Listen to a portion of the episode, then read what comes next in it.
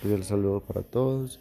Les habla el distinguido Pérez y el día de hoy les voy a hablar sobre los cinco ejes del conflicto. El primero es la disputa sobre la tierra.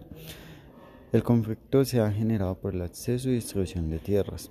Este conflicto ha pasado por muchas generaciones y estas lo que alegan es que todos deberíamos tener acceso a la tierra y disponer de ella. El segundo es el narcotráfico. Como bien se sabe, durante varios años fue uno de los principales exportadores de cocaína, por lo cual el narcotráfico ha sido importante y se basa en tres razones. El suministro de recursos al personal armado, la generación de una expansión militar, paramilitar y nuevas rutas de acceso que generaron un gran impacto social, donde ya no importaban los medios sino el fin, pues era una ruta fácil para ganar dinero, la violencia se volvió un mecanismo social para mejorar o aumentar los ingresos del narcotráfico. Y el, el, el, cuarto es el contexto mundial y presión internacional.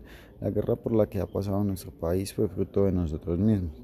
Pero esto no se puede entender por fuera de un contexto global, lo que quiere decir que el contexto internacional fueron quienes nos administraron referentes ideológicos de recursos económicos y en parte esa presión internacional fueron las que alimentaron este conflicto por medio de la lucha contra el comunismo.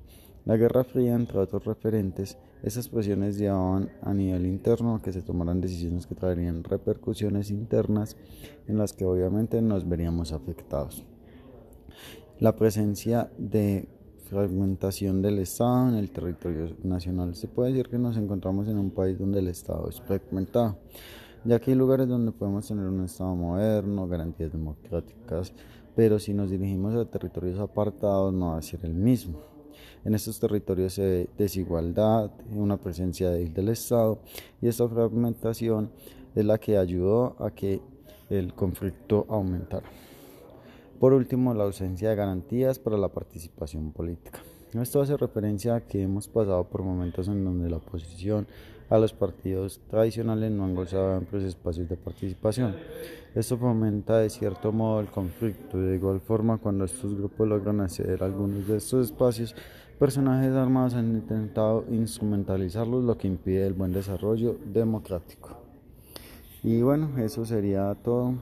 Espero les haya gustado. Muchas gracias por su atención.